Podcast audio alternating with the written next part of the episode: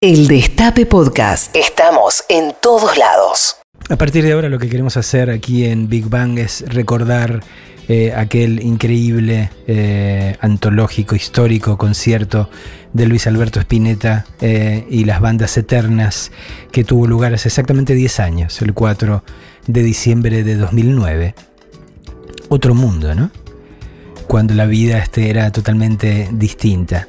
Hace, hace unos días Nicolantos, eh, compañero de Habrá Consecuencias, me, mostraba, le había llegado eh, también por alguna de las redes, uno de los eslogans que estaban utilizando en el Partido Laborista ahora para la campaña este, de, las elecciones que, se vienen.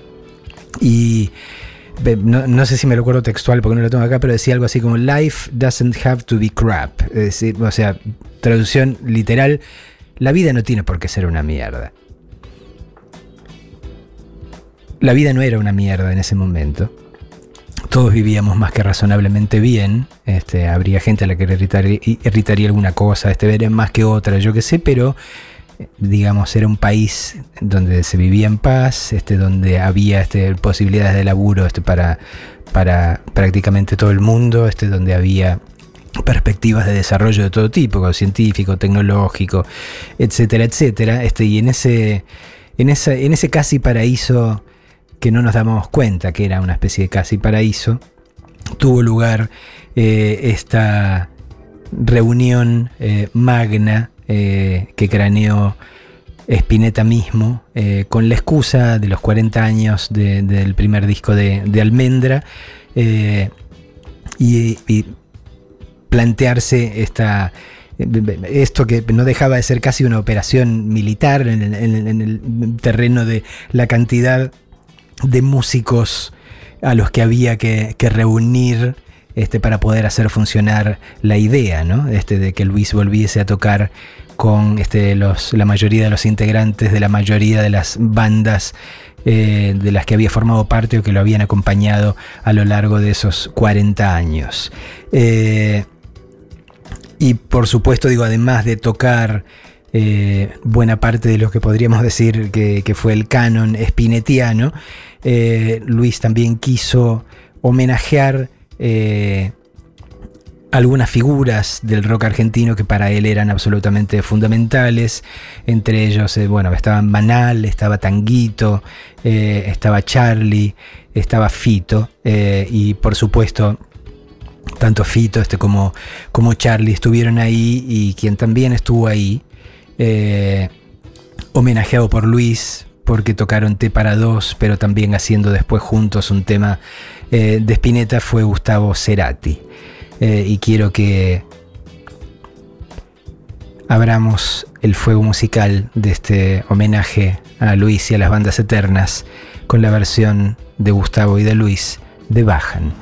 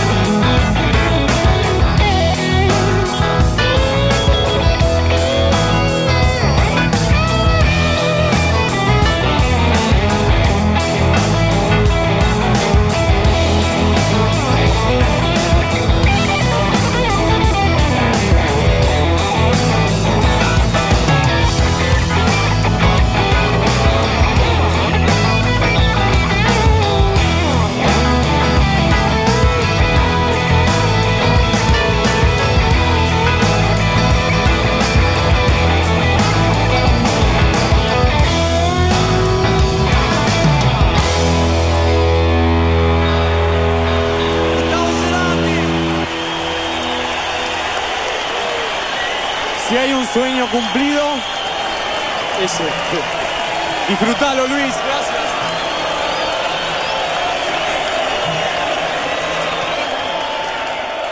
Big Bang. Más corazón que odio. Así sonaba el estadio de Vélez hace exactamente 10 años. Si no recuerdo mal, hubo, hubo una lluvia en algún momento, ¿no? Una lluvia, en todo caso, bendita, porque no de esas lluvias que lo, que lo hubiese tornado todo imposible. Eh, pero hubo un agua este, que, que no disuadió a nadie de moverse de donde estaba, porque seguimos ahí hasta el final. Eh, mu- muchos de ustedes me, desde que dije que, que íbamos a homenajear aquel concierto, eh, me mandaron mensajes desde Twitter recordando la experiencia. Los que quieran hacerlo todavía ahora lo pueden hacer al 15 25 80 93 60. eh, pero, pero bueno, algunos de los que eh, copié particularmente, por ejemplo el de Ni una menos Claudia, Dice, fuimos en patota con marido, cuñada, cuatro amigos y muchos más conocidos que mágicamente, obviamente, nos fuimos encontrando ahí. Qué hermosa ceremonia, siempre en mi corazón.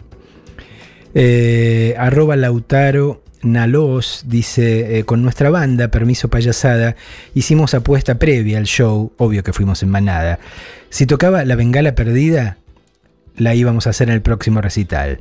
Yo era el más escéptico a que tocara esos temas, obvio, hubo que ponerse a laburar después porque tocó La Bengala Perdida. Eh, Diego Otro Campo dice, mi hija estaba en la panza de su madre. Gracias Dios por habernos permitido ser testigos de tanta belleza junta. Eh, Lali es con todos, dice ya 10 años y parece que fue ayer cuando estaba en la cancha de Vélez, la puta madre. De más está decir que soy fortinera muerte. Nunca vi en mi vida un recital con tanta emoción y tan largo. Los recuerdos est- están intactos. Tan querido el flaco. Eh, y Alejandra, aborto legal ya, arroba el taller Florest, dice, no puedo creer que ya pasaron 10 años. Qué maravilloso fue, ahí estuvimos mi marido y yo con nuestros hijos y amigos con su hija. Amé cada momento, se lo extraña tanto. Suerte que decidimos ir. Pablo Fernández dice, estuve ahí, canté ahí, me emocioné ahí, lloré ahí y me fui con una satisfacción inmensa que me acompaña en la memoria. Alguien que también estuvo ahí y cantó ahí y se emocionó ahí, sin duda alguna, eh, fue Javier Malosetti. Javier, buenas tardes, acá Marcelo Figueras. Hola Marcelo, ¿cómo andás? Bien, ¿y vos? Muy bien. Acordándonos de esta, de esta maravilla que ocurrió hace 10 años. Eh, Javier, ¿cuál es tu primer recuerdo de Spinetta o de la música de Spinetta? Primer recuerdo, uh, es, es como, no sé, muy remoto, ¿no? Porque estamos hablando de del primer disco de Almendra, el de la Yopapa, de la cabeza del dibujo. Eh, Este, así que sí, un cassette, me acuerdo de un cassette, me acuerdo de los discos, de los, de los discos de mi hermana que tiene cuatro años más que yo, y le escribía te amo y le ponía besos al disco de, de labios, y a mí me daba un asco de la puta madre. Tener la tapa toda chuponeada de toda mi hermana. ¿Y, y cuál fue? Eh, ese es el primer recuerdo, muchacha primero, figuración, figura, figuración creo que, o sea, muchacha era el que escuchaba a mi hermana, pero sí que yo le había prestado atención, figuración de, de almendra. Mm, Te estoy hablando de una cosa de niños. Sí, sí, ¿viste? sí, sí, Compartíamos- infancia, infancia. Compartíamos el cuarto con mi hermana, ¿viste? O sea, ten- yo, no sé, tendría cinco años, no sé, yo qué sé, por ahí. En el eh, 65, ese disco está grabado en el 70, mm, y yo lo habré escuchado dos años después, no sé, o algo así. Bueno, eh, pa- para vos el tema de la música este, siempre vino este con, con- la infancia, vino desde chico, estaba, estaba, Sí. era una cuestión familiar, pero eh, Sí, en, en sí, algún bueno, momento, pero mis viejos no escuchaban, no escuchaban Spinetta, ¿no? Acá había un montón de música clásica ya, de todo, pero Almendra creo que venía de mi... Se lo tengo que atribuir a mi hermana, creo, y a la escuela, Mm. yo qué sé, ella tiene cuatro años más y creo que lo trajo ella. Digo, cu- cuando empezaste a, a- a- a- a tocar este, y, a, y a pensar que esto era lo que querías hacer el resto de tu vida, este, tocar con Luis, este, ¿formaba parte del menú de lo deseado o ni siquiera te, te permitías concebirlo como una posibilidad? No, sí, yo soñaba tocar con él.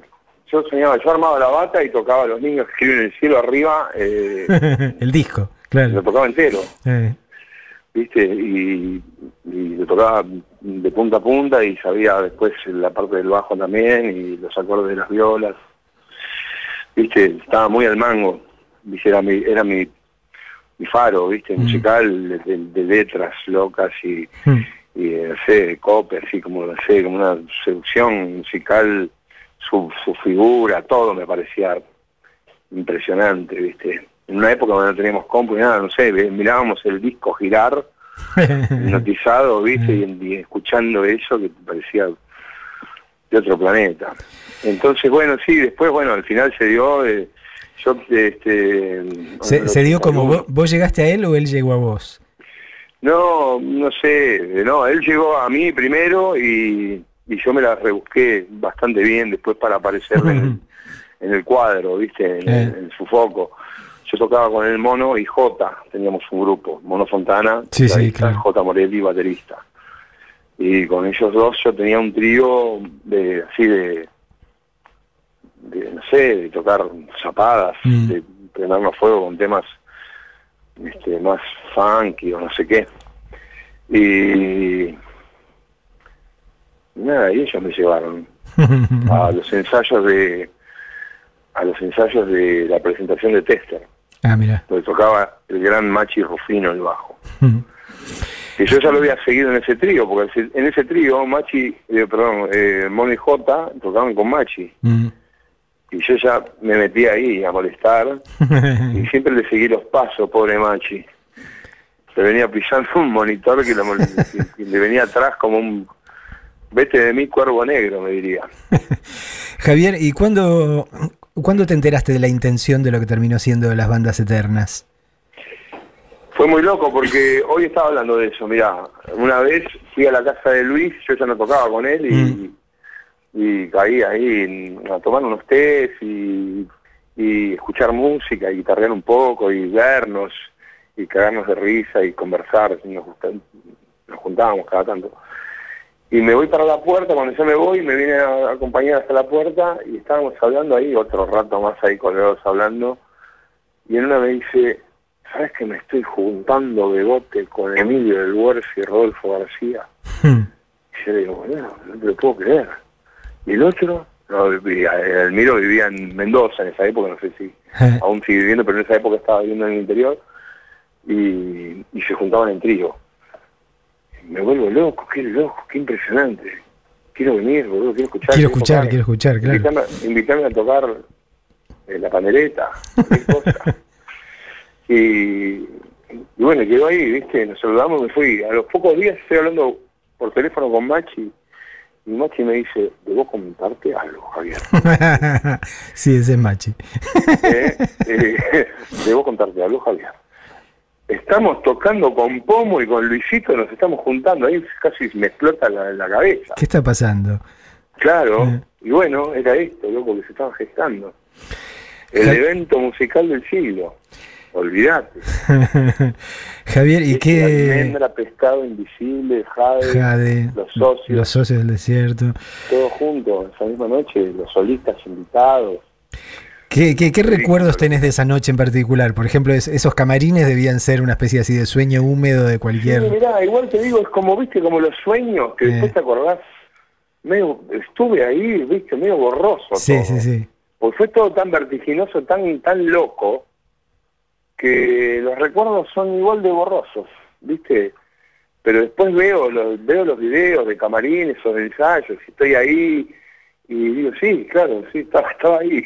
Pero la verdad que te juro, eh, nada, ¿viste?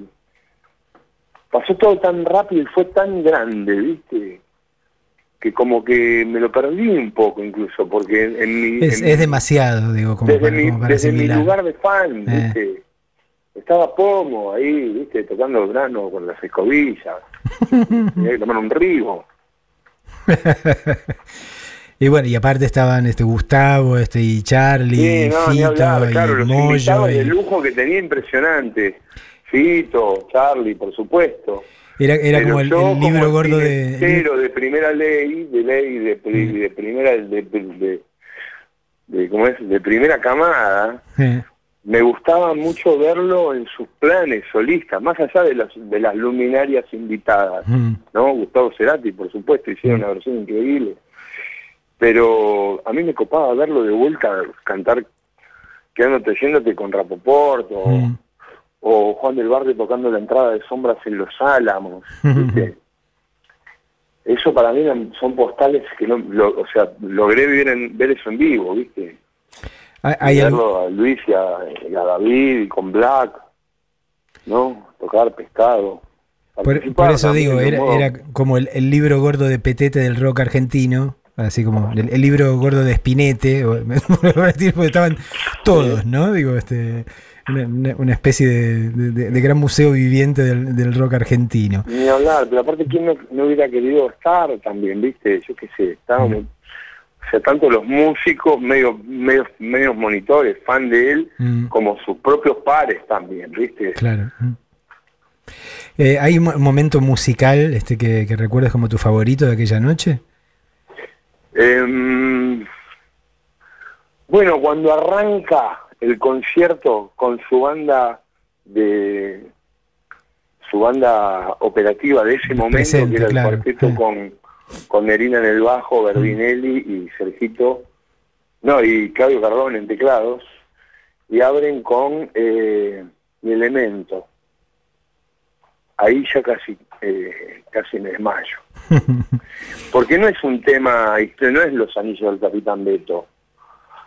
Pero, pero nada, sonaba, la canción es hermosa, viste, Eh, la había escuchado en vivo en lugares más pequeños, muchas más, en el teatro Coliseo, viste, y abrían con eso que sonaba todo tan bien, se lo veía tan bien a él, con ese chalequito Beatle, y esas proyecciones y la noche esa, viste, bueno, no sé, eso fue, ahí, viste, me cayó la ficha de que estábamos siendo testigos de algo bestial. Y todavía no pasaba nada, todavía nos fal- faltaba todo. Faltaba todo.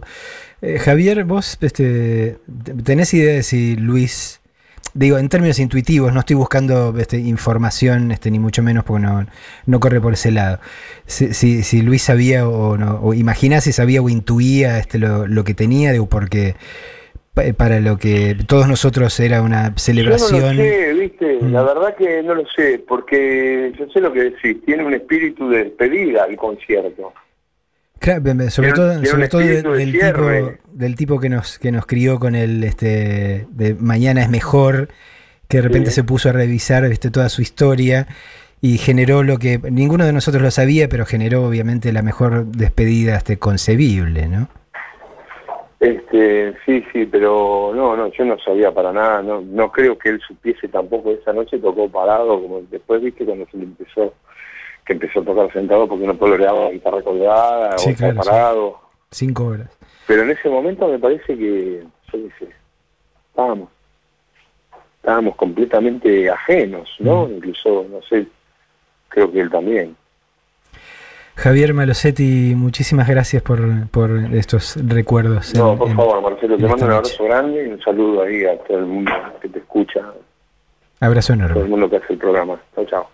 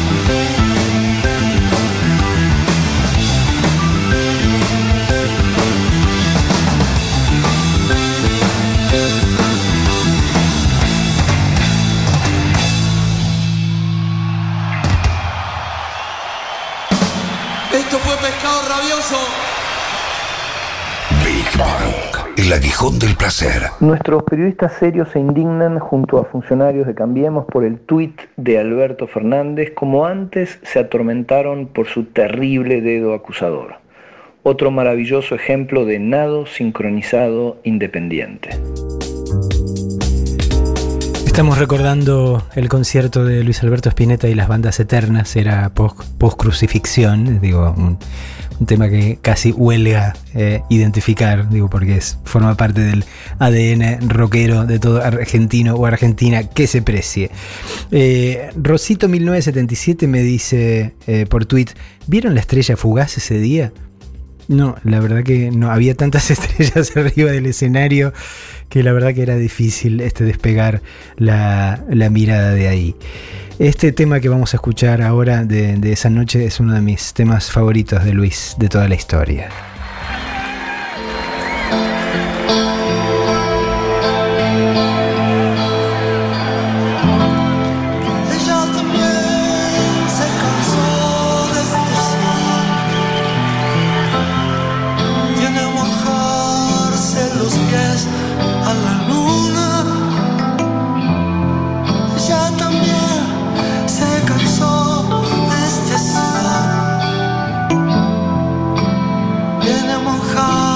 los pies a la luz.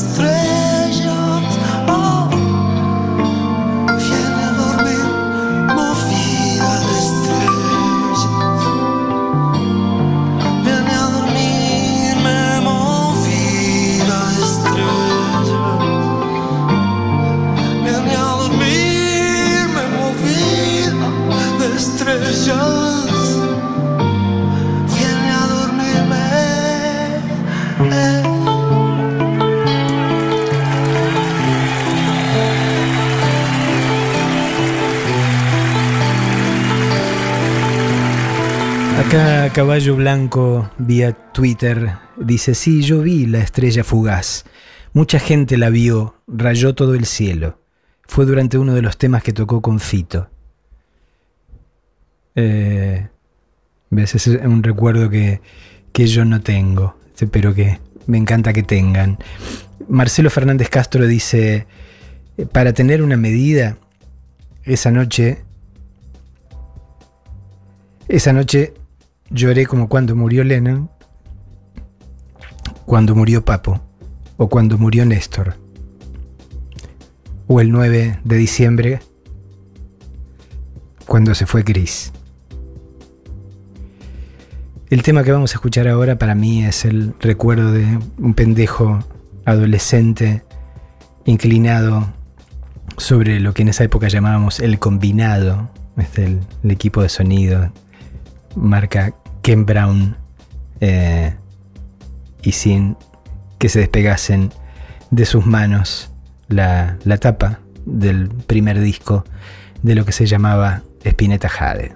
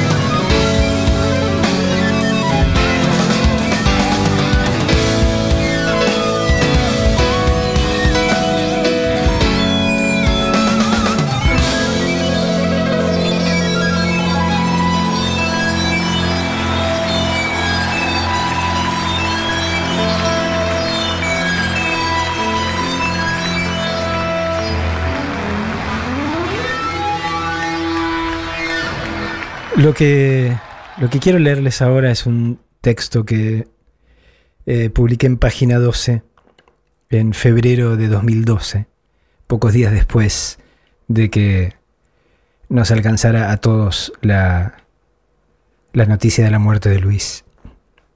Es un texto escrito por eso en 2012 cuando yo todavía estaba viviendo lejos del país.